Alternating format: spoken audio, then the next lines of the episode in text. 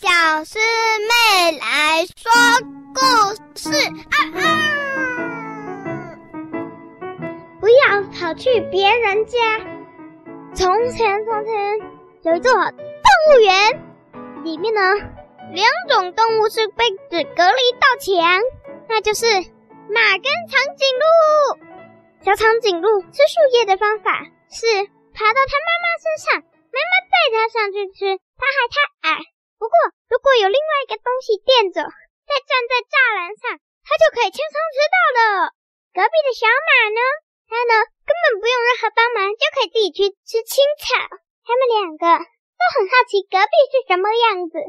有一天，小长颈鹿在它妈妈身上吃着叶子，突然，哇，没站稳，啪啦啪啦啪啦啪啦啦，掉到了隔壁人的小马吃，而小马正好站在。他掉下来的最下方位置，所以他就摔到小马身上。后来两方的妈妈都急得要死，长颈鹿妈妈一直隔着栅栏问小马妈妈说：“我的宝贝没事吧？”小马妈妈一直跟长颈鹿妈妈说：“你的宝贝虽然没事，不过他也不能一直待在我们这啦。”啊！但是呢，两个小朋友已经很熟玩在一起了。那时候摔下来的时候，小长颈鹿嘴里还咬着一片树叶。他就趁大人不注意的时候，给小马吃吃看，而小马也带他去吃青草。他们发现，哇，对方的食物好美味哟！哇，他笑得好开心，他们嘴里咀嚼着对方的食物，心里好开心，好棒啊！到后来，管理员发现的时候，都把小长颈鹿送回去了。之后呢，到了晚上，两位小朋友啊，都约了一个。晚上聚会，等到动物园一熄灭，管理员确定动物都睡了。等到管理员走了，小长颈鹿跟小马约定好，都爬到栅栏上，因为他们两个都很灵活，爬到了栅栏上。他们从来没有爬过，虽然他们都会爬，不过他们也没想过要爬。就这样，两个都爬到栅栏上，轮流每天，小长颈鹿去小马家，隔天小马去小长颈鹿家。第一天去小马家，他们吃青草吃个痛快。虽然小马只是吃着普通一般蛮好吃的食物，但对小长颈鹿来说，它吃了一整晚的早餐。然后呢，隔天他们要去吃长颈鹿的叶子的时候，遇到了个问题，哇，怎么办？其实他们两个都爬上栅栏，然后再跳跳跳，也咬不到叶子。于是他们想到了方法，小长颈鹿把小马顶在头上，让小马去咬来吃。不过这行不通，小马没这样吃过叶子，而且它的构造也不适合吃，所以他们就改变了策略。小长颈鹿把树叶咬下来，越来越多，越来越多，堆成一座山。他们两个就跳进山里，吃的痛快。可是刚好相反，小长颈鹿吃的是普通的食物，小马吃的则是一整碗的大餐。慢慢的，觉得对方食物也是普通的了。他们就晚上聚会聊天，分别在两个家里介绍，到后来都很熟门熟路了，都可以发现家里有什么新的东西。到后来，他们已经成为非常非常非常非常好的朋友，每天吃吃喝喝都在一起。我是说晚上啊。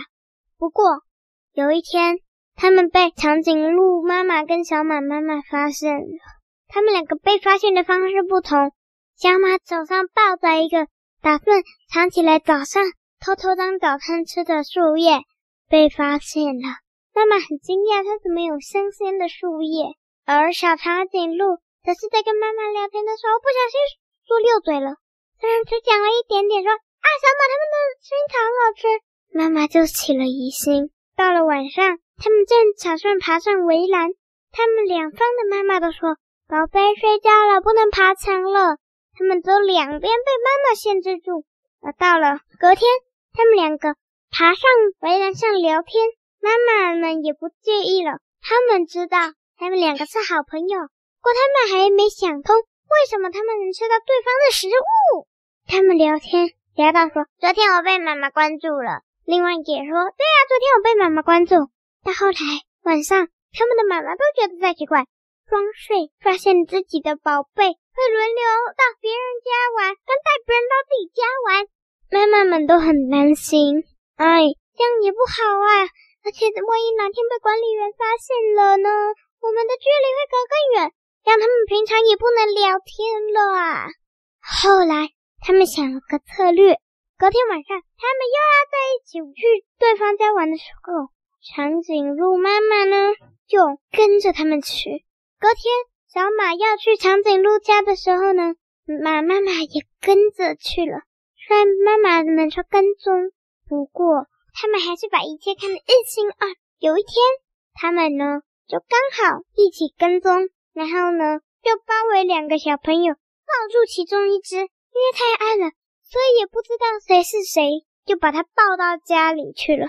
但是妈妈们因为太黑没看清楚，小马妈妈抱到了小长颈鹿，小长颈鹿妈妈抱到了小马，他们只好也是骂。他们就不好意思骂对方的小孩，就把小孩还回去了。然后呢，小孩就睡觉，假装没任何事。隔晚，他们又做了一模一样的事。小黑以为妈妈已经不再跟踪，结果还是这样。这次抱对人，就告诉他们到底有多危险。终于，小长颈鹿跟小马终于懂为什么不能这样换来换去了。结束。